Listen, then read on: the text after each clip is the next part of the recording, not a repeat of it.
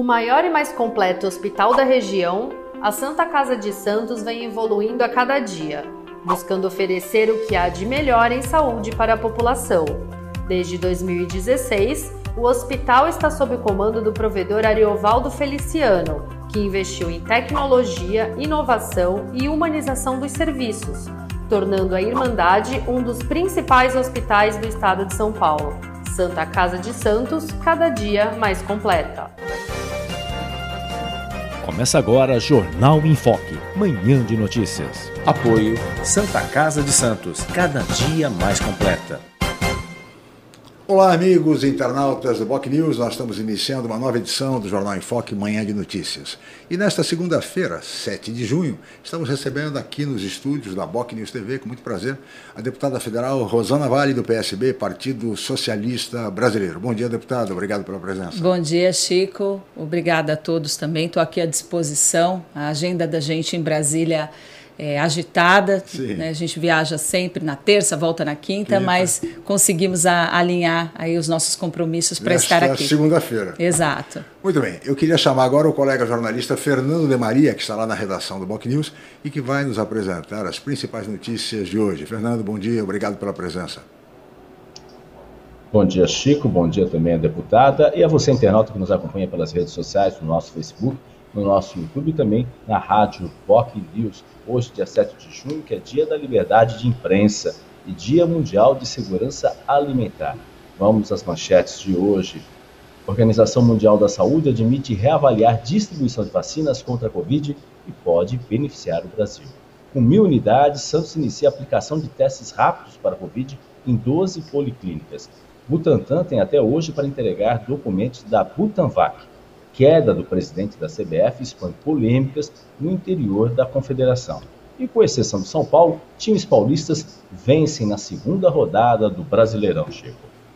Muito bem, Fernando. Obrigado aí pelas principais notícias do dia de hoje. Eu queria, deputada, começar essa entrevista com a senhora, primeiro agradecendo a sua presença, e eh, tratando de um tema que há muita polêmica, muita turbulência que envolve o PSB, Partido Socialista Brasileiro, o seu partido.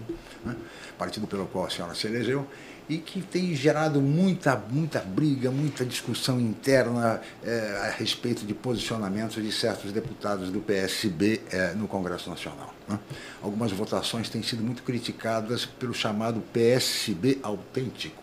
Certo. É o PSB de Santos, né? Com, alguns Eles falam que eles são autênticos. Pelo menos a gente intitulam-se é. PSB autêntico.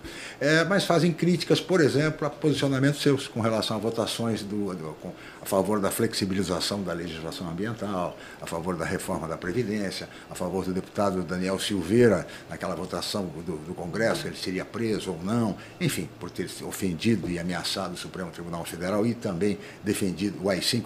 Ou seja, votações que geraram muita polêmica. E o PSB é autêntico, então, tem aproveitado esse período, essas posições, para fazer críticas pelas uhum. redes sociais e até mesmo pela imprensa eh, tradicional. Aqui mesmo eh, estiveram alguns integrantes do PSB e e fizeram críticas, e por isso nós abrimos espaço até para que a senhora pudesse, evidentemente, responder democraticamente a todas essas considerações.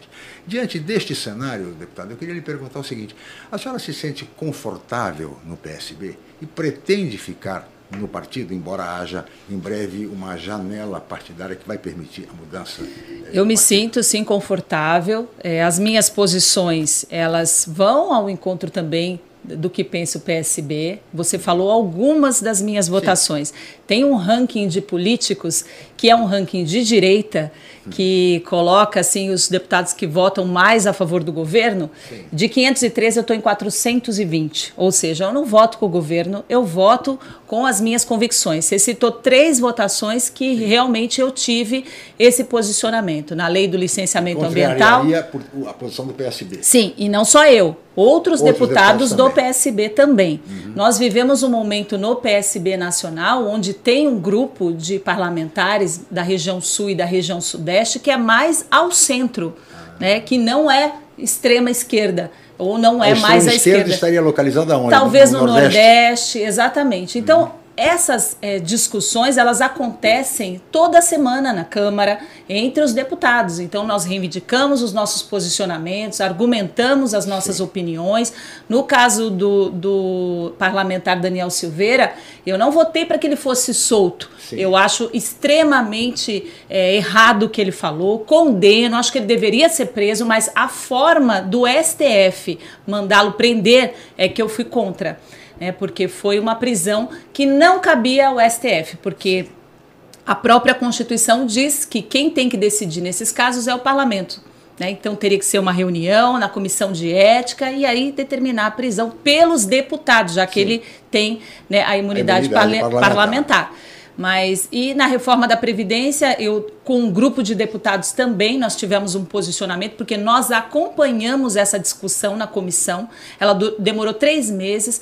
Muitas é, das reivindicações do PSB foram atendidas na reforma da Previdência, isso as pessoas não falam. Eu acompanhei. E eu pude votar contra no que eu era contra. Sim. Eu fui contra a redução da pensão por morte. O PSB autêntico nem fala sobre isso, nem, nem é, é, que, aliás, esses é um absurdo, parlamentares. Porque se a pessoa hoje, se uma viúva que não, não trabalhou a vida inteira em casa, como já acontecia no passado. Exato. Né? Com as senhoras de mais idade, não trabalhavam fora, e o marido vier a falecer. Exato. As contas não diminuem pela metade. Pela metade. Exatamente. Eu cheguei a assistir um burocrata da, da, da Previdência dizer na televisão mais ou menos o seguinte: bom, são duas bocas, morre é, uma, é, como se é. o não, condomínio, não. a luz e, não caísse E eu votei contra, eu votei contra isso. Eu votei com consciência, eu votei é, porque eu vi as mudanças que aconteceram na, no projeto que foi encaminhado pelo governo, ele foi descaracterizado, o BPC, que era é, pretendia a redução, foi tirado. Benefício da prestação é, continuada. Exato. É, a capitalização, que era o que o governo queria, não foi aceita, e uma série de outros é, professores. Então, eu votei no corpo da reforma, só que você sabe que quando a gente tem votações polêmicas, Sim. artigos dessa, desse projeto de lei são é, retirados para serem votados individualmente, são os famosos destaques. destaques.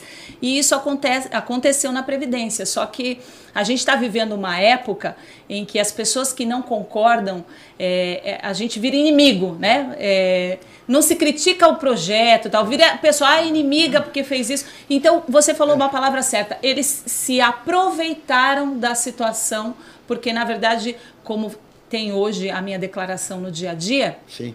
Eles nunca me quiseram no partido. E não é por questão ideológica. Esse grupo que faz isso é, nunca me quis no partido. Foi contra quando o Márcio França, é, então é, vice-governador, veio me convidar, eles foram contra. Eles, sendo do PSB, eles apoiaram o candidato do PSDB, a deputado, mesmo filiados. Né, na, na, eleição. Quer dizer, qual é a ideologia que é essa? Então, eles foram se aproveitando. E eu tenho votações que são polêmicas para esse grupo, mas para a sociedade, para as pessoas que me elegeram, para as pessoas que conhecem a minha história, não são votações polêmicas. Mas de qualquer forma, a senhora se sente confortável no partido ainda? Eu me sinto confortável porque o meu pensamento se alinha com o pensamento de centro-esquerda. Centro-esquerda. Não pretende sair Não extrema-esquerda. Não pretende sair como pensa, na janela. Não, como pensa o Márcio França, como não. pensa o Caio França, que são pessoas mais coerentes. Para a gente é, encerrar esse assunto, porque tem muita coisa também para a gente tratar, a respeito de temas assim, de interesse nacional. Eu pergunto à senhora, a senhora também, é, considerações críticas, a senhora de que a senhora seria uma deputada bolsonarista. Uhum. Como é que a senhora vê o governo Bolsonaro? Lhe agrada? Eu não me agrada em alguns momentos, em outros sim, os ministros me atendem, os ministros têm é, posições que eu acompanho, o ministro da Economia, o ministro da Infraestrutura Tarcísio Freitas, o ministro do Desenvolvimento Regional. Eu sei que eu tenho que trabalhar com a realidade que eu tenho hoje. Né? Eu não vou ser uma deputada que vai abraçar o Bolsonaro ou que vai xingar o Bolsonaro. Não, não foi para isso que a população me elegeu. A população me elegeu para eu trabalhar pela minha região, pelo Sim. Vale do Ribeira e me elegeu para eu votar conforme a minha história. não posso negar a minha história. É, eu tenho uma acordo, história de, de vida. De acordo com as convicções. Exatamente. O caso tem que votar de acordo Exatamente. com a sua consciência e com as convicções. volto a falar, no site de direita eu estou lá embaixo. Agora, para esse ou grupo... Seja, ou seja, a senhora não é deputada bolsonarista. Não. Então, porque o PSB, veja, essa crítica, ela, ela surge do quê? Do que, que ela resulta? Resulta do fato de que o PSB é um partido de oposição é. ao governo então, Bolsonaro. Então, olha, só que o PSB, esse grupo aí, eles não falam que eu votei contra a volta dos professores do do ensino presencial sem tomar vacina. Eles não falam que eu votei contra a compra de vacinas pela iniciativa privada, porque eu acredito que o SUS é que tem que vacinar. Ah, ah. Eles não falam que eu votei contra a privatização da Eletrobras, que eu votei contra a, a urgência no projeto de privatização dos Correios. Eu tenho a impressão que eles olham as minhas votações e falam assim: caramba, ela votou com a gente, não vamos poder falar mal dela Bom, hoje. Sobre a flexibilização da legislação ambiental, que é a polêmica do momento, uhum. nós vamos falar daqui a pouquinho, tá bom. Eu queria antes chamar o Fernando de Maria, que está lá na redação do Boc News, para que formule suas questões. Fernando, por favor. Chico, muita gente participando aí, deputada aí, audiência muito Bem. ampla aí. O Otávio Silva, o Vacine Mendes Freixo, bom dia. O Gerson uh, José Moraes daqui. Vários uh, companheiros aí do PSB participando, o PSB autêntico aqui, o Otávio é. Silva, né? Pelo menos estamos no partido certo, somos é. esquerda. É o que eles uh, sabem. O Francisco Neto, o Otávio Silva, o Fernando Vale, se posicionar não é estar em cima do muro algum. Pessoas estão aqui com perguntas capciosas, com ficção é tudo. Rosane é autêntica. O Francisco Neto, se a deputada tem tanto acesso ao ministro do governo, onde estão os investimentos para a Baixada Santista? Após mais de dois anos de mandato, fica o questionamento. Né? 320 milhões aqui para a região da Baixada Santista. Isso aqui só no YouTube. E aí depois a gente fala também, uh, o pessoal também do Facebook, aqui, muita gente participando, para dar espaço para a deputada poder falar. Deputada, por favor. Então, eu tenho trabalhado, essa pergunta eu não vi o nome de quem fez, né? Quais, é, quais foram os investimentos? Sim. Eu tenho uma lista de conquistas com muito trabalho que nós trouxemos aqui para a Baixada Santista, desde a reforma da Ponte dos Barreiros, 58 milhões, retomada de conjunto habitacional Tancredo Neves, 1.120 moradias, as pessoas olhavam aquilo lá como uma cidade fantasma, tinha 20% só da obra concluída, nós pedimos, reivindicamos e a obra foi retomada com previsão de entrega agora no final do ano. É, Guarujá recebeu recursos na área do turismo é, e muitas, o Portos, o plano de previdência dos portuários ligados às companhias docas que há 10 anos estava parado. Desde o início do meu mandato eu me empenhei porque eu não aceitava a, as famílias sempre na iminência de o plano ser liquidado, de não ter mais dinheiro para os seus assistidos. Nós conseguimos, fizemos mais de 10 reuniões em Brasília com o secretário nacional de Portos, Diogo Piloni. O plano teve um acordo e as famílias agora estão seguras. Então são muitas as conquistas. Eu poderia ficar falando Sim. aqui porque é, é trabalho. Falando nisso, Ponte dos Barreiros, quando é que essa ponte, afinal, vai ficar pronta, deputado? E nós tivemos uma reunião com a empresa, o prefeito assinou o contrato com a empresa e o prazo é de um ano. Um ano. O que, que aconteceu? Então podemos dizer que daqui a um ano a ponte estará totalmente Segura, recuperada? Sim, recuperada para os próximos 50 anos. E a possibilidade de uma nova ponte em substituição a essa? Agora. é até cogitado que seria. Se fala também. Enfim. Se fala também da, da linha férrea, né, da, da recuperação da Sim. linha férrea ao lado, que é para passar o VLT, o VLT que, que, é outra. Que, aliás, é, deveria ir até a área continental. Exatamente. É outra luta minha. Agora, o governo do estado tem que aproveitar essa época agora de, reforma da Ponte dos Barreiros e recuperar a linha férrea ali. Sim. Nós já fizemos é, é, é, ofícios, já pedimos reunião com os secretários estaduais e vamos lutar por isso. Eu sou uma deputada da região, eu luto pela região. Deputada, flexibilização da legislação ambiental. Certo. Muita polêmica em torno disso, os setores é, ambientais, de, de ecologia, protestando, enfim. Eu queria lhe perguntar objetivamente e, e, considerando aí a nossa região. Uhum. Nós temos lá o complexo Andaraguá. Exato. A senhora conhece, evidentemente, lá na Praia Grande. E é um complexo que vai gerar, pelo menos, é o que, é o que garante o André Ursini, que é o CEO da, da, da, do, do complexo, 15 mil empregos.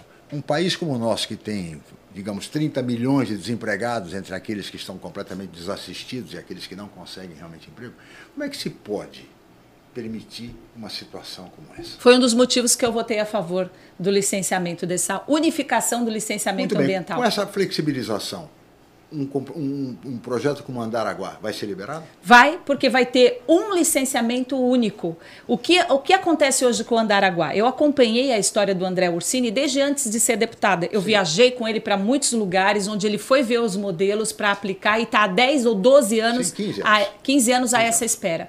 Então, cada vez que ele apresenta uma liberação, um documento, uma certidão, muda-se, a, a, a regra muda e, e, coloca outra regra. Ah, agora os índios, uma, uns índios que nem estavam lá, entraram lá na área, não sei se você já, já o entrevistou a respeito disso.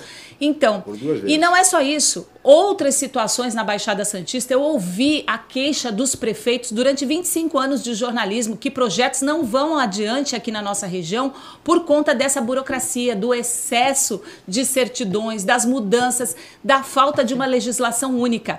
Esse PL do licenciamento ambiental está sendo discutido desde 2003 no Congresso. É, tem pontos polêmicos? Tem, mas como eu te falei também, eu pude votar separadamente nos pontos polêmicos. Por exemplo, abrir mão do licenciamento para obras de estrada, saneamento básico, eu votei contra. Mas é, é preciso que a gente unifique a lei ambiental, que a gente desburocratize. O que aconteceu em, em Itanhaém, por exemplo, o Parque da Xuxa você acompanhou essa polêmica? Sabe o que aconteceu? Não foi dado licenciamento. E sabe o que aconteceu com aquele lugar? Virou uma favela. Virou uma favela, ou seja, não se preservou de forma as, nenhuma. As dificuldades em Santos, deputada, para a urbanização, a primeira que foi feita, do Parque Roberto Mário Santini, ali na, na, na, no emissário submarino, que até hoje ah, ainda há resistência em relação a investimentos ali, então, por conta dessa. Essa semana o prefeito de Cubatão me telefonou nervoso porque recebeu. A gente tá, tem um projeto de regularização fundiária ali da Vila dos Pescadores, Sim. de urbanização. O prefeito está trabalhando bastante para isso, para usar recursos do TAC através do Ministério Público. E ele recebeu um comunicado do IFAM dizendo que aquela região ali da Vila dos Pescadores estava no nível 3, ou seja, precisava de uma prospecção arqueológica ali, numa área degradada. Não, é Como é que. Eu corri lá no é. Info e falei, não, aquilo lá é uma, é uma comunidade que está em cima da palafita. Não tem nada são ali de arqueologia. que não conhecem a realidade. Então, Na verdade, trabalham agora, em cima só de, de agora, papéis, papéis. O que, que acontece com quem é contra? É contra por ser contra. Eles pinçam um negócio, né? Já, já na, na, nesses grupos de extrema esquerda, pinçam uma, uma negócio, inimiga do meio ambiente. Eu sou amiga do meio ambiente. Eu fiz matérias a minha vida inteira. Eu conheço cada cantinho dessa região. Só que é possível a gente ter desenvolvimento com sustentabilidade, é isso que eu defendo. Eu não defendo, é, eu defendo coerência, ponderação. E essa lei é, que foi agora para o Congresso, ela não está aprovada, ela é um projeto, foi aprovado na Câmara, está tá no Senado. Ela precisa de ajuste, sim, tem coisas que são incoerentes e que eu votei contra, e que eu votei contra. Foram, acredito que foram 10 destaques, ou seja, 10 itens polêmicos que foram retirados para serem votados separadamente. E eu fui contra. Agora, vamos aguardar a tramitação, Exato. a tramitação do projeto Exato. vamos acompanhar, mas isso é realmente da maior relevância. Vamos ver como é que o Senado se posiciona Exato. a respeito disso. Deputado, aproveitando, falando em Brasília, enfim, eleições no ano que vem. A senhora é candidata à reeleição? Sou, sou é. candidata à reeleição. Pelo Mesmo PSB? Pelo PSB. Tá Mesmo a minha família falando que não vale a pena, é. que eu estou sofrendo muito. Mas eu, eu assim, o que, o que é, faz assim a pessoa sofrer assim é a politicagem. Sim. Porque a política boa, séria, transparente, isso me faz bem. Política, deputada, é, é. uma ciência humana, Exato. é a única ciência humana que é capaz de promover transformações é. sociais. Exatamente. Desde que seja feita, lute-se o bom combate. É, eu faço ah. política com coração. Enfim, Agora, deputada, de qualquer forma, a eleição do ano que vem, a senhora é candidata, já disse, a reeleição, mas teremos também a eleição, a eleição geral de deputado estadual a presidente da República. E temos hoje um cenário na eleição presidencial de polarização entre o presidente Bolsonaro e o ex-presidente Lula. E tudo indica deverá ser candidato do, pelo PT. Pergunta a senhora, há espaço para uma terceira via? Acho que sim, né? E qual seria a sua alternativa? Que alternativa a senhora indicaria para essa eu terceira via? Eu não sei, via? eu preciso avaliar o momento político na, na época, ainda falta quase dois anos para a próxima eleição, um, né? um, um ano e meio, e o que eu tenho feito é trabalhar agora. É, eu tenho trabalhado muito. Seu tô... partido deve lançar candidato ou não? Eu, eu espero que sim. É? As discussões. E que nome a senhora uh, apontaria Sei, no na PSB? Época, na época, a gente, é, na outra eleição. Tem dois governadores tivemos... o partido. É, exatamente, exatamente. O governador de Pernambuco e o governador do Espírito Santo. É. Eu, Seriam bons nomes ou não? Seriam, poderiam ser bons nomes. Eu acredito que o PSB deva lançar um candidato, espero que sim. Seria a melhor alternativa. O que temos hoje? Ciro Gomes, Luciano Huck, João Amoedo, é. João Dória, é. Tasso Gereissati. Na época foi é, é Joaquim Barbosa, foi é, é, bastante, Barbosa foi, foi, foi, foi, bastante cogitado. cogitado. pelo PSB. Vamos ver como é que vai ser o momento político. Eu vou apoiar aqui no estado de São Paulo o governador Márcio França. Mas ele vai ser candidato? Espero que sim. Porque o governador Geraldo Alckmin gostaria de ter, de caminhar junto sim. com o Márcio França, declarou isso, inclusive uhum. no jornal Tribuna. Mas, é, é bem-vinda essa maneira, aliança. Sim, resta saber quem é que vai ser o vice, né? É. Os dois têm muito a acrescentar. São dois ex-governadores. É. Alguém terá de ser o vice nessa chapa. O que não é tão simples. Espero que maneira... o Márcio seja, esteja na cabeça da chapa. seja o candidato. É. Mas teremos, eu acho que até em São Paulo a eleição talvez seja até mais interessante do que a eleição nacional. Porque nós vamos ter pelo menos uns quatro ou cinco nomes fortes. O vice-governador Rodrigo Garcia, o governador Geraldo Alckmin, o governador Sim. Márcio França, Sim. o próprio ministro, Tarcísio. que a senhora gosta muito, uhum. que é o ministro da Infraestrutura, Tarcísio Gomes de Freitas, também vem sendo Sim. citado para ser o candidato do presidente Bolsonaro uhum. em São Paulo. Ou seja, é um cenário é. interessante em São Paulo. Eu acho que ele é bem técnico, eu acho que não perderia. O governo o governo está é, é, fazendo muitas ações através dele, né? Sim, ele é um nome é. apontado aí por cogitado para ser candidato ao governo de São Paulo. Vamos ver, vamos aguardar. Deputada, para encerrar esse bloco falando sobre política. 2022, é, eleições gerais. E 2024, eleições municipais. Está nas suas cogitações disputar a prefeitura de Santos ou qualquer outra prefeitura da região? 2024 não está nas minhas cogitações por enquanto. Eu, eu tenho muito trabalho para fazer, tenho é, muita conquista, muita luta pela minha região. Nem penso em 2024. Eu não penso não pensa em ser prefeita de Santos? Eu não penso ah, não. nesse momento. E de São Vicente, penso. por exemplo? Não, não, não penso. Eu penso em trabalhar e honrar a confiança que a população me deu. Tá eu tive muita confiança da população, 106.100 votos. Muito bem, deputada, peço sua licença, nós vamos para um rápido intervalo, voltamos já com o Jornal em Foque, manhã de notícias. Estamos apresentando Jornal em Foque, manhã de notícias.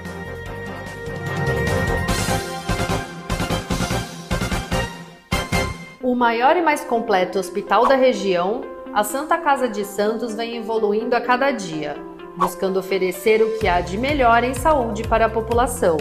Desde 2016, o hospital está sob o comando do provedor Ariovaldo Feliciano, que investiu em tecnologia, inovação e humanização dos serviços, tornando a Irmandade um dos principais hospitais do estado de São Paulo. Santa Casa de Santos, cada dia mais completa. A paixão pelo mar e a busca constante por serviços de qualidade simbolizam o Pia 27. Com a melhor rampa para embarcações em Guarujá, o espaço tem 8 mil metros quadrados e oferece vários serviços. Além da guarda de embarcações, o Pia 27 disponibiliza transporte próprio para a transferência dos seus clientes com saída na ponta da praia em Santos. Faça uma visita programada. O Pia 27 funciona de segunda a segunda com folga às quartas-feiras. Pia 27, um novo conceito em marina. Estamos no pior momento da pandemia. Mas para auxiliar uma parcela da população menos favorecida, estamos lançando uma campanha: Vacina contra a Fome.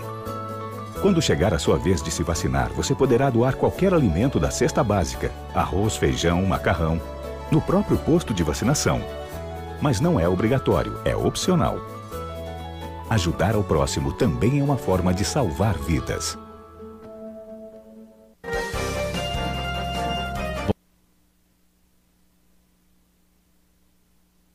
Voltamos a apresentar Jornal em Foque, Manhã de Notícias.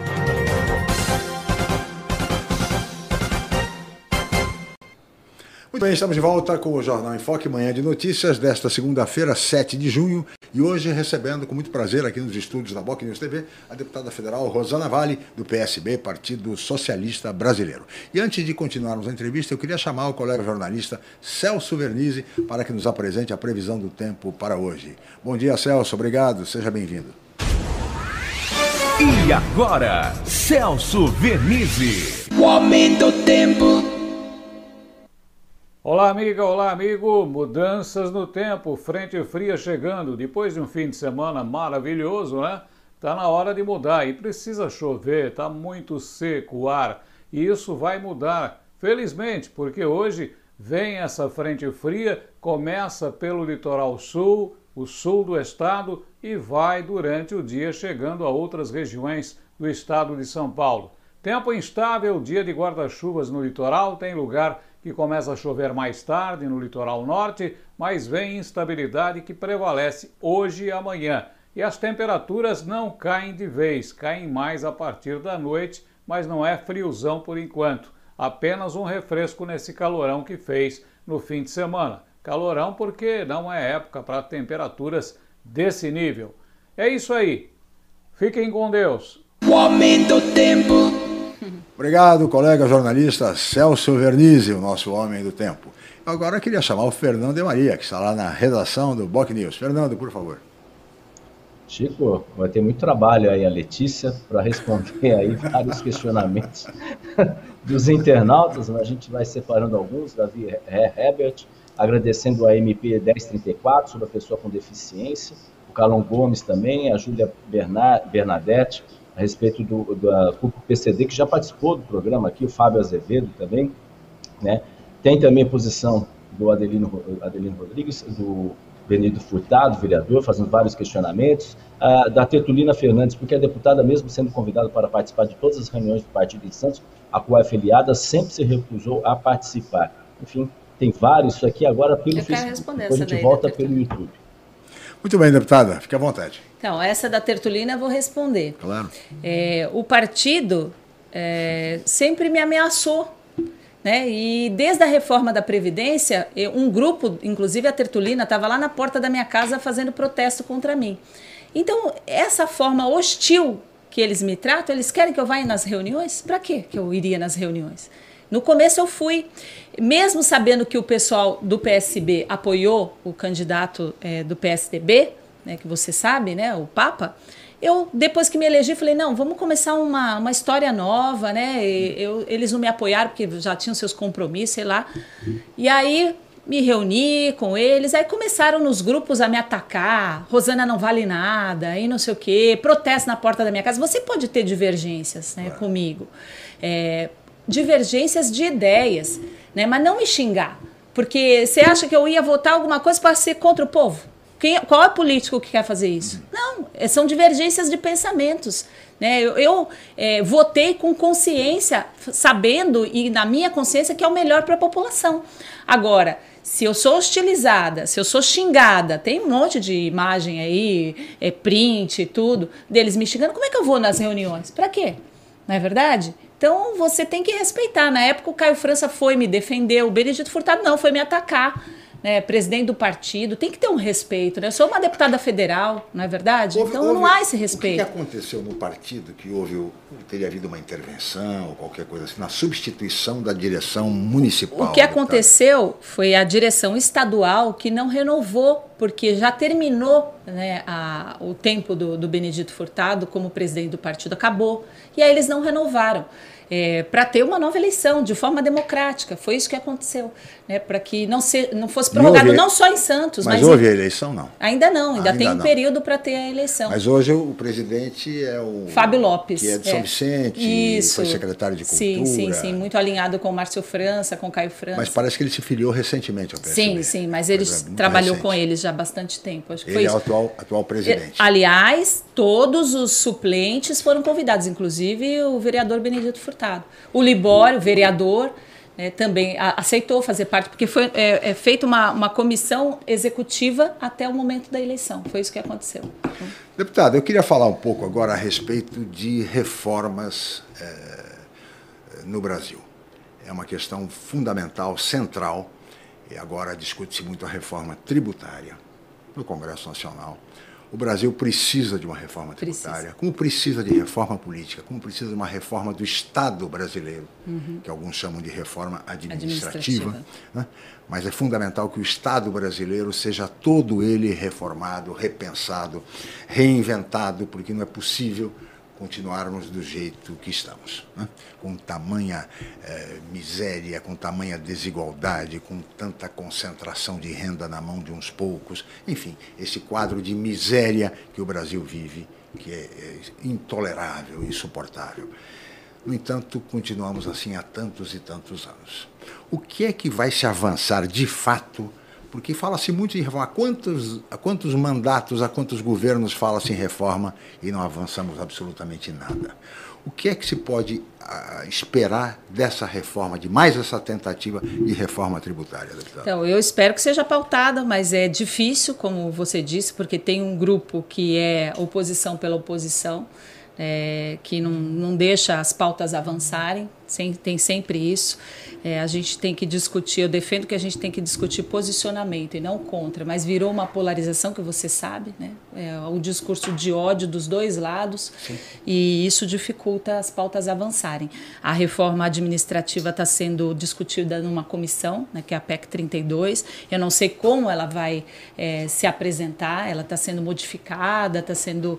É, eu sou contra os privilégios, os, os altos salários e tudo, mas eu preciso ver como é que vai ficar. E a reforma tributária é uma discussão também bastante antiga, entra governo e sai governo, e ela não é pautada. E eu acho que é essencial né, que a gente diminua a carga tributária claro, no nosso evidente, país. Evidente. É, é urgente. Não é possível isso. Mas essas correntes, eu entrei na política assim com coração, por idealismo e vejo lá o quanto é difícil, porque muitas pautas e muitos projetos, não interessa se eles são bons, se eles são do grupo de oposição, ou se a pessoa é contra, se o deputado é contra, ele vota contra e não quer nem saber. Então é mais difícil é, para mim, né, que nunca fui ligada a, a ideologia partidária nenhuma, é, que entrei assim com o coração aberto para fazer assim o que eu acredito que é melhor para o brasileiro. E é difícil isso. A senhora foi ingênua, deputada? Não fui ingênuo, eu, eu, eu fui é, idealista, como jornalista também é. Né? A minha profissão de 25 anos como jornalista, eu conheci muita gente, eu não sou ingênua, lógico, eu tenho 25 anos de formação, mas a política é um ambiente muito hostil, muito duro. Difícil. Difícil. Difícil. E só vai mudar quando as pessoas começarem a acompanhar os seus representantes. Você acha que o Congresso Nacional, esse Congresso que está aí, que foi eleito muita, muita gente se elegeu na base da intolerância. Exato. Nas águas do candidato é. Bolsonaro. Exato. E hoje estão decepcionados com o governo e, Bolsonaro. Se elegeram dos dois extremos. Pois é, o que, que vai acontecer com este Congresso Nacional? Porque se vê muito pouco. O resultado, a eficiência das ações do Congresso Nacional. Eu, são... eu creio que tem um grupo muito ruins, né? Isso é ruim. Essa polarização é horrível, porque eu acompanho lá, são monólogos, não Sim. tem diálogo. O parlamento só avança quando a gente ouve o outro lado, quando claro. acrescenta, quando discute as ideias. O Eduardo Campos falava muito isso, Sim. né? O debate no campo das ideias. ideias. É, eu tenho ele como referência de um político de centro-esquerda que poderia ter feito muito pelo, pelo país se não tivesse tido o acidente. Então eu não percebo, mas tem um grupo que pensa como eu, que quer parlamentar, que quer contribuir. A oposição é boa. Ela é, ela é boa quando ela contribui, claro. quando ela modifica um projeto, quando ela propõe ações e adequa. Parlamento significa diálogo, né? Claro. Conversa, diálogo. E enquanto, é a arte, enquanto a arte da conversa, política é a arte da conversa. Exato. E enquanto a população não acompanhar é, nós não vamos ter esse grupo, é, ele não vai ser maioria. Nesse sentido, como é que a senhora está vendo a questão, a CPI da Covid? Então, a CPI, é, eu temia o que aconteceu. Ela virou um palanque, um circo. Nós estamos é, prestes de uma nova eleição e muitos usam aquele momento ali para se destacar, para atacar o outro, para criticar. Se fosse um, uma investigação séria, realmente, não estaria acontecendo o que está acontecendo agora. Ninguém está ali na CPI e, e, e, querendo saber a verdade. Eles querem impor a verdade deles, né? tanto de um lado como do outro sabe? Ah, não, ele está errado, o presidente está errado, o outro está errado. Não, não, o presidente está errado. É, a cloroquina, a, a médica. Então, hum, quem é isento para falar aquilo, né? Renan Calheiros é, é isento para ser o relator de uma CPI dessas? Não é verdade? Dá, tem que, é, dá vontade de chorar, né? Assim, e a, gente, e a população brasileira ficar vendo tudo isso e falando, meu Deus do céu, o que, que a gente pode fazer? Tem uma grande coisa a ser feita, olhar melhor na hora de votar, acompanhar é. seus representantes. O voto é a arma que todos colocar, nós temos. Colocar pessoas que não estão envolvidas nessa politicagem, né? que, que atrapalha o país. Mas é difícil, viu? É, é difícil, é difícil. Selecionar, separar o joio do trigo. É difícil. Eu queria chamar novamente o Fernando de Maria, está lá embaixo. Fernando, por favor. Não, eu gostaria, tem muita gente participando aqui, a Paula Kiss, a Carla Maria. A Letícia está preocupada, viu, Fernando, com tá, o que ela vai ter que responder. trabalhar bastante hoje, mais trabalho ainda, Letícia. Muita gente participando, favoravelmente, contrário, de forma contrária. Mas, assim, eu gostaria de saber da, da, da deputada. Ontem até saiu uma reportagem na Folha de São Paulo que só o Brasil e Iêmen demoram a aderir um protocolo ambiental que tem até setembro para o Congresso aprovar. Só desses dois países que é um fundo de 100 até 500 milhões de dólares para efetivamente menos uso de produtos que provocam problemas à natureza. Esse dinheiro sairá do Fundo Multilateral para a Implementação do Protocolo de Montreal. Gostaria de saber como é que estão as tratativas em relação a esse assunto e, obviamente, voltando a falar de política, que é, não podemos fugir, na hipótese do cenário hoje. O cenário uh, hoje uh, eleitoral, a gente tem, em âmbito estadual, a deputada já colocou sua posição. Mas em âmbito federal, se tiver, no segundo turno, Bolsonaro e Lula, qual seria a posição dela? Para quem ela votaria? Lula eu não voto. Lula não vota? Não. Então acho que está claro, está respondido. No Lula eu não voto. Nem faço campanha. Nada. Ah, tá certo. Acho que, ela, acho que ela respondeu já, Fernando. Quer acrescentar alguma coisa nisso? Não, não é só eu, isso. Eu, eu, eu creio que vai vencer a coerência. Espero que vença a coerência, a ponderação que a gente fuja dessa polarização que não leva o país a nada. Certo. É. E a primeira pergunta do Fernando, lembra? A questão ambiental? Eu não, eu não prestei atenção na primeira. Fernando, pode repetir, por favor? Ah, ele falou Sim. do protocolo, né? Isso. É, eu vou é, acompanhar, protocolo. vou acompanhar na, na, na Câmara né, essa, essa discussão, como eu tenho acompanhado todas as outras. É, é uma demanda muito grande de votações. A gente Sim. às vezes vota 40 projetos num dia. Isso também é, é um absurdo, né? Porque às vezes demora para o deputado se ambientar, a gente tem a nossa consultoria. Bom, você sabe disso, Sim. que você assessorou um deputado também. E às vezes a gente né, é massacrado. O que eu mais, o que eu mais é, sinto é isso. A população às vezes sendo manipulada por é, meias verdades, né, que viram fake news. Fernando, quer acrescentar alguma coisa? Não, era, era mais essa posição que ela acho que não vota no Lula, mesmo se o PSB, por exemplo, apoiar em eventual segundo turno o, o ex-presidente Lula. Só para finalizar isso, mesmo que o partido dela apoie, como já aconteceu em outras eleições, só para ter uma, uma, uma referência. É. Espero que isso não aconteça. Até porque. Espero até que isso não aconteça. Pois não, Ou então, deputado Márcio França, né? O deputado Márcio França, lá, no, lá nos idos do, do, governo Lula foi o líder aí também, teve uma participação. Foi um dos vice-líderes do governo Lula. Exatamente. Ele era o líder do bloquinho, o famoso bloquinho que o Márcio França foi um dos criadores, um dos pensadores. Mas, de qualquer forma, a deputada dizia que espera que isso não aconteça. Espero que isso não aconteça. Tá certo. Deputado, eu peço a sua licença, vamos para mais um rápido intervalo, Felipe, e voltaremos em seguida com o Jornal em Foque Manhã de Notícias. Estamos apresentando Jornal em Foque Manhã de Notícias.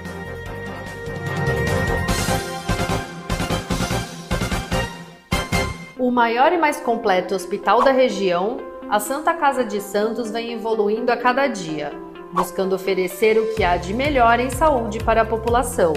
Desde 2016, o hospital está sob o comando do provedor Ariovaldo Feliciano, que investiu em tecnologia, inovação e humanização dos serviços, tornando a Irmandade um dos principais hospitais do estado de São Paulo.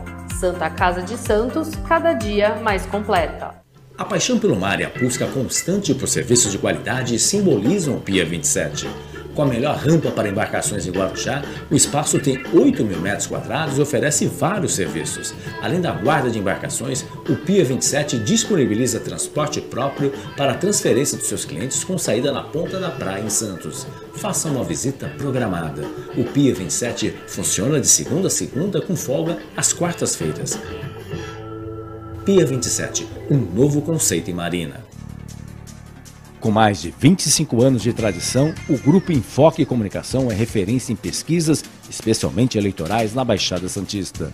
Os resultados obtidos após a abertura das urnas servem de referência para campanhas e análises da opinião do público junto aos governantes. E a Enfoque também realiza consultas para empresas, escolas e outros segmentos privados. Consulte a Enfoque Comunicação para fazer a sua pesquisa. Os resultados irão te surpreender. Ligue 13 3326 0509 ou 3326 0639. Enfoque Comunicação. Tradição e credibilidade em pesquisas há mais de 25 anos. Voltamos a apresentar Jornal Enfoque Manhã de Notícias.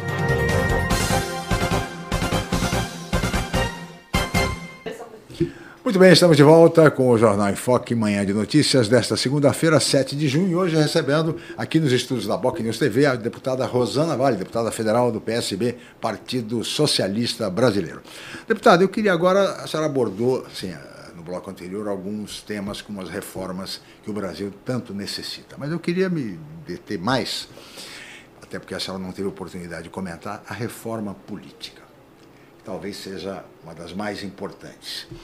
O que na sua, na sua avaliação, na sua visão, é, com, a sua, já, com a sua experiência de algum tempo no Congresso Nacional, o que seria necessário em termos de reforma política? Então, a Renata Abreu ela está presidindo essa comissão que está discutindo né, os caminhos dessa reforma política. Eu ouço nos bastidores também que pouca coisa vai mudar. Né, porque está muito em cima, talvez.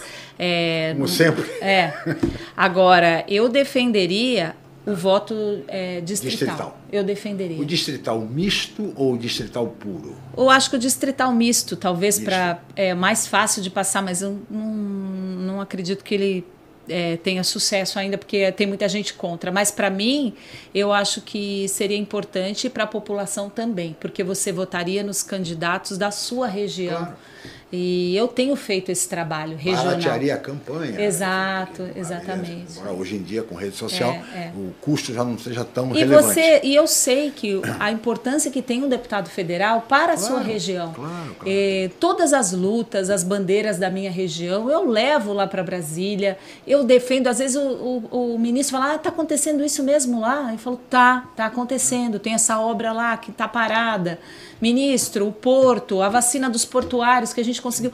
E são lutas regionais, né? E, e, e às vezes o, a pessoa vota num candidato que nem vem aqui que nem sabe das necessidades. Mas também tem muito disso, tem muito os chamados paraquedistas que uhum. vêm buscar muito voto sim, aqui. Sim. Porque a Baixada também erra ao lançar erra. muitos candidatos, erra. muitos candidatos, dividindo a votação, que já não é grande coisa aqui em termos de número de eleitores. É 1 milhão e 300 mil eleitores, e, é pouco. Ao mesmo tempo, muitos paraquedistas vêm aqui e levam 80 mil votos. Eu me lembro que é. o Tiririca teve aqui 80 sim, mil votos. Sim, e não, não esteve aqui. É, é. é difícil isso, é porque complicado. aí depois a gente vai pedir o apoio desses é, deputados e eles nem aparecem. Nem querem saber. Eu lembro que na época da, da Ponte dos Barreiros eu falava, deputados que tiveram voto na Baixada, olha essa situação, me ajudem. Eu falava isso nos meus discursos lá na, no plenário da Câmara não apareciam, sabe? E é duro porque a gente vê a necessidade da população. Né, que precisa Agora, a Baixada Santista precisa ter um olhar diferenciado do governo federal e o país é muito grande. Então, eu tenho cumprido esse papel como deputada da região. Afinal, aqui está a célula máter da nacionalidade, vale sempre lembrar, São Vicente que é maltratada, não é, não, o governo federal não dá mínima é, ajuda, o mínimo apoio a São Vicente, que por, pela, por, pela sua história, pela sua, pela sua importância, mereceria né? e não temos esse tipo de apoio, assim como toda a nossa região. Mas além da questão do voto distrital misto, que é importante, há outras questões também que são muito discutidas. Uma delas é voto facultativo. Como é que a senhora vê a questão do voto facultativo? No começo, antes de ser política, eu era a favor. Falava, ah, a pessoa vai votar se quiser. Mas agora a gente, eh, estando na política, vê que a história não é bem assim. O que, que, vai, que pode acontecer? Né? As pessoas não irem votar é, e as pessoas que são. É, podem ser compradas para irem votar. É assim, ah, eu te dou X para você ir lá votar. Então pode ser manipulado. Então não tem ainda uma opinião formada sobre isso, mas eu, eu não, não acho que talvez nessa maturidade que o Brasil está uhum. seja possível aplicar o voto facultativo. Seria o melhor dos mundos, né? Sim. Porque aí você vai ter que ir lá conquistar o eleitor. Claro, claro. É, mas a realidade de, de alguns lugares ainda é muito cabresto político. Então, Mas, aí senhora... fala assim, vamos lotar um ônibus, eu, todo mundo vai receber para ir lá votar, e a pessoa... Né? E a coincidência de mandatos? Porque o que existe muito é um trampolim. Quer dizer, o cidadão se elege deputado, depois vai ser candidato a prefeito, não perde o mandato, ou é vereador e fica vereador, eu vai ser candidato a deputado. a coincidência sim. de mandatos tornaria a eleição mais barata, faríamos uma eleição. Eu de, concordo. Tanto, tanto para tudo, de presidente a vereador. Eu concordo. Eu concordo, porque aí também é, é, impediria aquela escadinha, né? Pois é. Ah, vai candidato a prefeito, se não ganha, continua é, caso para é, vereador. vereador. Muitos vereadores serão candidatos agora. Aqui em Santos mesmo, nós tivemos a oportunidade de entrevistar os 21 vereadores e muitos já manifestaram aqui publicamente que são, serão candidatos a deputado federal e a deputado estadual. Uhum. Agora, continuarão vereadores. Caso é, não caso não ganhe. Eu sou a favor. Questão, a favor da coincidência de uma... E fidelidade partidária. Como é que a senhora vê essa Fidelidade questão? partidária. Nós temos 35 partidos. Né? Eu acho que os partidos têm que fazer uma reflexão. Né? É, que o momento hoje. Não é possível, né, deputado? 35 é, partidos. Tem 35 ideologias? Não. Por isso que dá essas confusões. Na hora de. É, é, muito fácil querer, ah, fidelidade partidária, fidelidade partidária. Na hora de convidar alguém, alguém vai perguntar. Só o novo que faz isso, né? O novo faz. O novo faz teste, o novo é, tem uma porção de critérios. Só quem é ultraliberal se encaixa no Partido Novo. É Agora, os outros não. A gente vê na época da eleição, todos, todos eles atrás. Todos é, iguais. Todos atrás de, de candidatos que deem voto, né? Que tenham voto. E aí é, cláusula de barreira, cláusula de barreira, diminuir é. o número de candidatos, fidelidade partidária, sim. enfim, é uma, é uma possibilidade. Sim, sim, sim. E as pessoas votam nas pessoas. O sim. brasileiro vota em quem, na, na imagem, na, naquele que o representa. Ninguém veio me perguntar que partido você é quando, você, quando não, eu fiz campanha? Não. Ninguém veio. As é pessoas votaram. Aliás, uma, reforma que poderia ser prevista no Brasil seria a reforma da independência do é. candidato, sem partido. Candidatura avulsa, Candidatura já avulsa. se discutiu bastante disso. Por que não? É, é uma, é uma possibilidade. É. Enfim, essas mudanças que são todas fundamentais, é, deputado, na reforma política, a senhora acha que não passa nada disso? Eu eu estou meio cética com relação a isso. Eu tenho conversado às vezes com a Renata Abreu, né? Sim. Que teve aqui recentemente também. Ela está fazendo um esforço lá para aprovar algumas coisas. Vamos, vamos ver como é que vai sair dessa comissão, né? Como é que o projeto vai sair dessa comissão para ser pois é. votado. É. é realmente muito difícil, né? Parece que os próprios deputados não têm condições de mudar, não vão querer mudar aquilo que eventualmente lhes beneficia. É. Isso é um fato. É. Né? Os mais se, votados, é, né? Tanto que se discutia muito no Brasil a possibilidade, isso até no governo Lula, no governo Fernando Henrique, tantos e tantos governos, a possibilidade de uma reforma, de uma constituinte para a reforma política. Nessa constituinte, os deputados e os senadores não fariam parte. Ou seja, viria Sim. juristas, é, professores, exato. enfim, que fariam. Seria uma, uma decisão isenta. Isenta. É. E viria, a partir de agora é assim. Porque, porque senão o deputado vai lá no meu estado vai ser assim, não, vou ser prejudicado. Ah, não, não, não vai me facilitar isso. Exatamente. É então, triste. Por isso é que não se avança, é. é muito difícil tudo isso no Brasil. Queria chamar o Fernando de Maria. Fernando, mais indagações, por favor, para a deputada. Sim, Chico, tem bastante pergunta aqui. A gente tenta selecionar algumas, é claro. É difícil, algumas é difícil. Aqui tá não, o é, programa não acaba. É, porque tem o grupo lá do PSB autêntico fazendo as perguntas. Outra, está dizendo a maioria dos políticos só lembra das PCDs em época de eleição. Obrigado, deputado, por lutar por nossas causas. Né? Uh, também o Vacine Mendes Freixo Bueno, agradecendo também a participação da deputada. Agora também tem o Márcio Silva. Ele fez um levantamento de fevereiro de 2019, até a última vez que chequei, a deputada já tinha gasto em divulgação do seu mandato a quantia de R$ 222.354,72. É a vigésima colocada entre 70 deputados paulistas em gastos nesse item de divulgação. A senhora acha justo que, em plena pandemia, com tanta gente desempregada, espera um pouquinho aqui, para se uh, gastar essa quantia para se promover, dinheiro que vem com recursos públicos e não do seu salário? Essa Como é o nome é dele? Aqui do Márcio. Márcio. E eu gostaria também, só de complementar, uh, semana passada teve audiência pública sobre a, a discussão sobre a ponte e o túnel. Está uh, muito claro que o governo pretende uh, colocar, pelo menos o Ministério da Infraestrutura, colocar no pacote de desestatização do Porto de Santos, da, da SPA, né, a transferência dessa obra para, efetivamente, para a, a, o, o todo do custo. Só acha que isso é possível, por exemplo, se a desestatização do Porto de Santos custar 7 bilhões nos cofres uh, públicos, sendo que 3 bilhões e meio seriam destinados efetivamente para essa obra. Será que o, o ministro Paulo Guedes aceitaria, por exemplo, abrir mão desses recursos aí para fazer essa ponte efetivamente entre Santos e Guarujá, conforme ficou claro na audiência pública na semana passada, deputado? Tá. Vamos lá. Então, primeiro respondendo para o Márcio. Márcio, esses dados eles não podem ser tirados do contexto. Eu priorizo é, algumas ações do meu mandato e a divulgação é uma prioridade. Eu estou entre os deputados que menos gastam de forma geral. Eu não tenho carro alugado, eu não tenho motorista, eu não gasto um centavo com alimentação, eu não tenho segurança, eu não tenho auxílio moradia. Então eu uso os meus gastos e direciono para aquilo que eu acho necessário. E necessário é informar a população sobre as minhas ações, transparência e seriedade. Se você computar os gastos gerais, não só de divulgação, o montante geral, eu estou entre os que menos gastam. Só que dentro dos que menos gastam, eu priorizo a divulgação do meu mandato. É isso. E em relação à audiência pública, a ponte, o túnel e a pergunta do Fernando, porque eh, no programa de desestatização, esse túnel custaria, segundo o que informou o, o Casimiro Tércio, que é o porta-voz do movimento Voo de Túnel, ele coloca que o custo do túnel seria da ordem de 3 bilhões e 500 milhões, que seriam pagos pelo processo de desestatização do Porto de Santos. Né?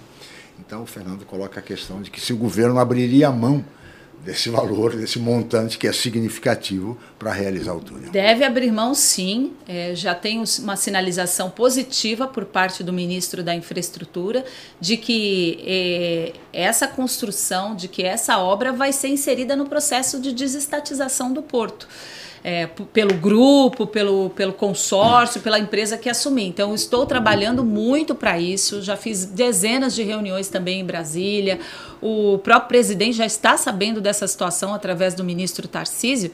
E a gente tem essa luta aí de quase um século na nossa região. E Sim. há um consenso nessa última audiência que eu fiz, ficou bem claro isso. Há um consenso não só do governo, mas do setor portuário de que a ligação seca através do túnel submerso é a melhor solução porque ela não inviabiliza a expansão do porto que a ponte inviabilizaria. E também integra VLT, é, transporte de, de pedestre, ciclovia também pelo túnel, ou seja, a população é, é, é beneficiada.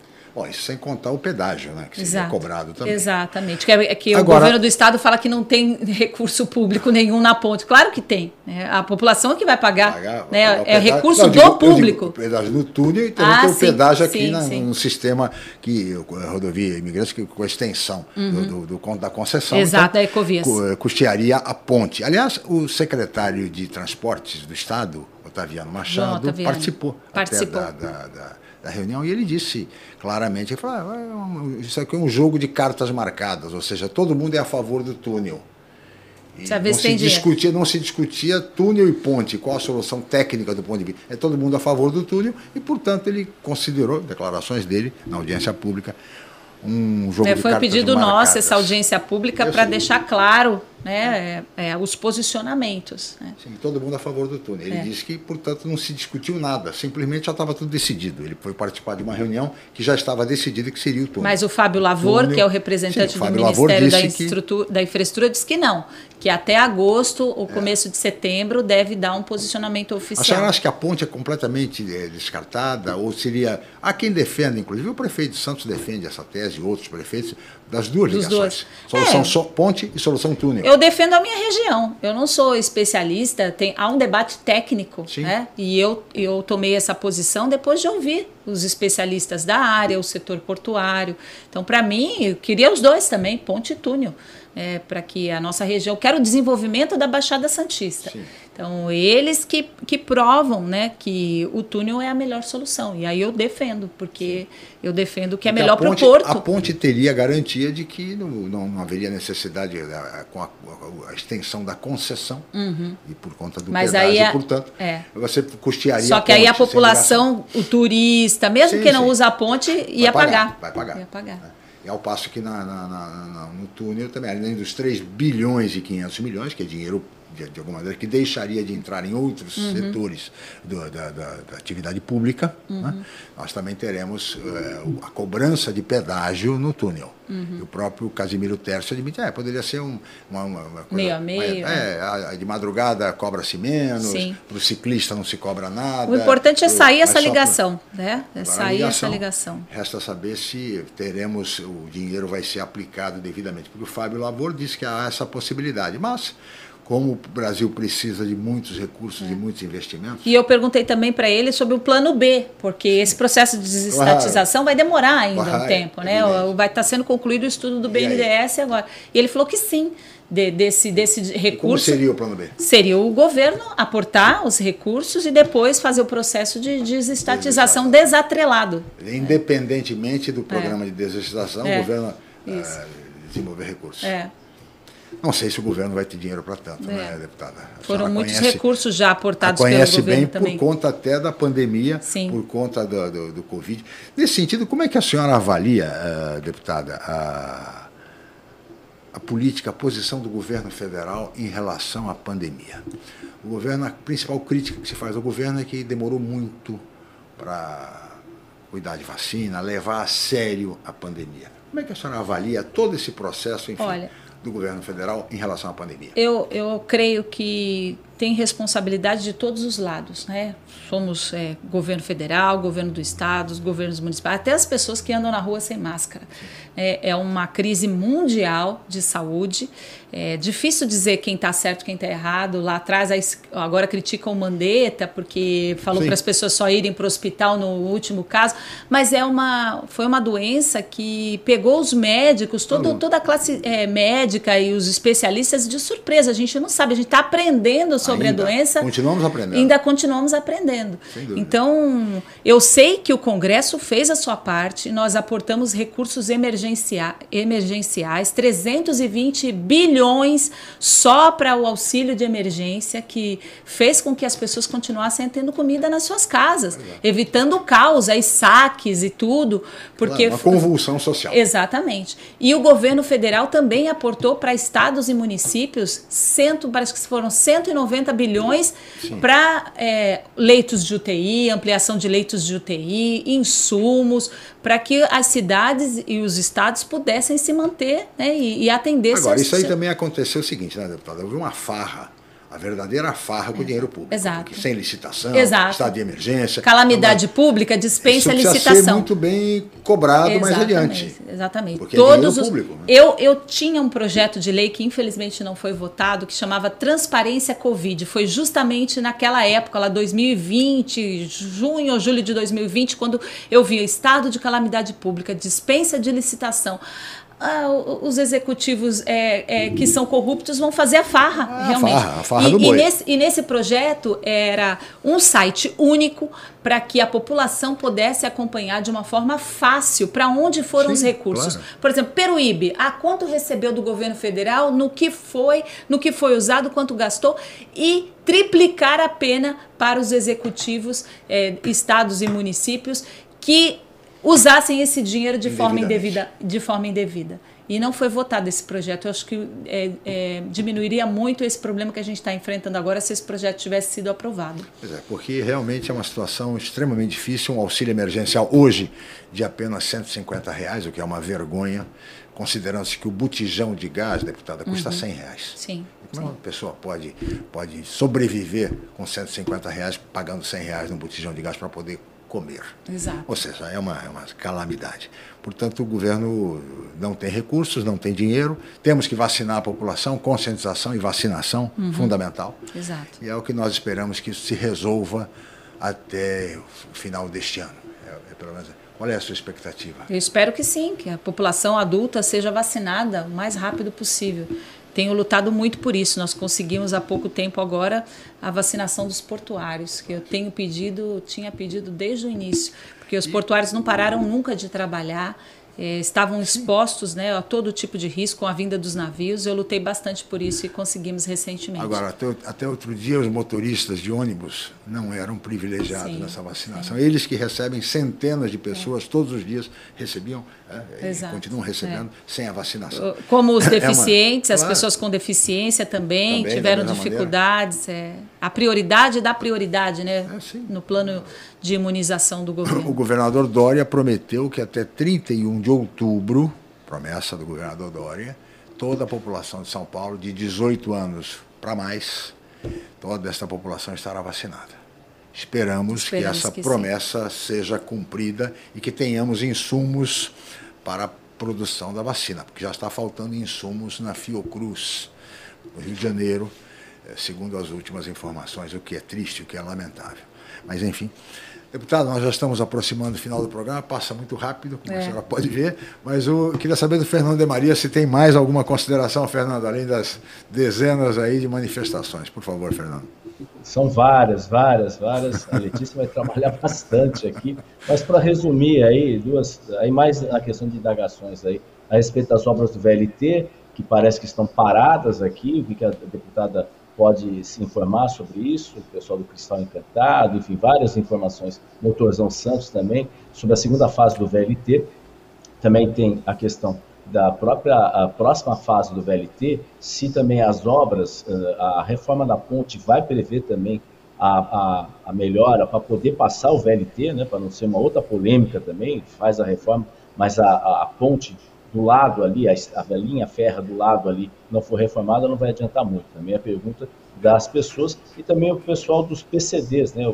Pessoas com deficiência, muita gente participando aí nesse sentido, né? Uh, enfim, a Carolina Colfas, o vereador Benito Furtado, colocando aí também uh, vários questionamentos sobre parentes nomeados aí em prefeitura, se isso procede ou não, enfim, são algumas indagações é. aí uh, indagações aí de, de alguns e dos Muito vários bem. e vários internautas. Muita gente aqui. Muito bem, deputado. Vamos tentar aqui fazer com que a deputada responda Primeiro, rapidamente. VLT, VLT, segunda fase. A gente está acompanhando. É, na reforma da Ponte dos Barreiros não está incluída a reforma da linha férrea, mas eu estou lutando bastante para que o governo do estado coloque recursos ali para que seja feito também junto com a reforma da Ponte dos Barreiros que mais? A VLT segunda fase aqui em Santos. Sim. Está demorando, está quase saindo, está é. andando. E eu quero que, que a segunda fase seja incluída a ida para a área continental da cidade. Para mim, essa seria a segunda fase é, mais emergencial. Né? E tenho... Essa vai até o Valongo, é, o Valongo volta até o. Tenho, tenho lutado por isso. Neves, enfim. Tenho lutado por isso. Não depende de mim, mas eu, das minhas articulações, da minha força, pode Bom, contar comigo. A questão dos parentes, parentes e dos eu, PCDs. Saiu esse, esse, essa semana aí que a minha prima era secretária de junta, saiu no dia a dia. Sim, a minha prima é. A minha prima tem 20 anos de concurso secretária público. Secretária de de? de gestão, ah, de secretária gestão. adjunta de gestão. Minha prima tem 20 anos de concursada na prefeitura de Santos e mudou, ela, ela já tinha um cargo, o salário dela continuou o mesmo, fez campanha para o Rogério Santos, trabalhou para ele, é uma pessoa competente e não tem nada a ver. Ela acho que está lá na prefeitura bem antes de eu sonhar um dia em ser política.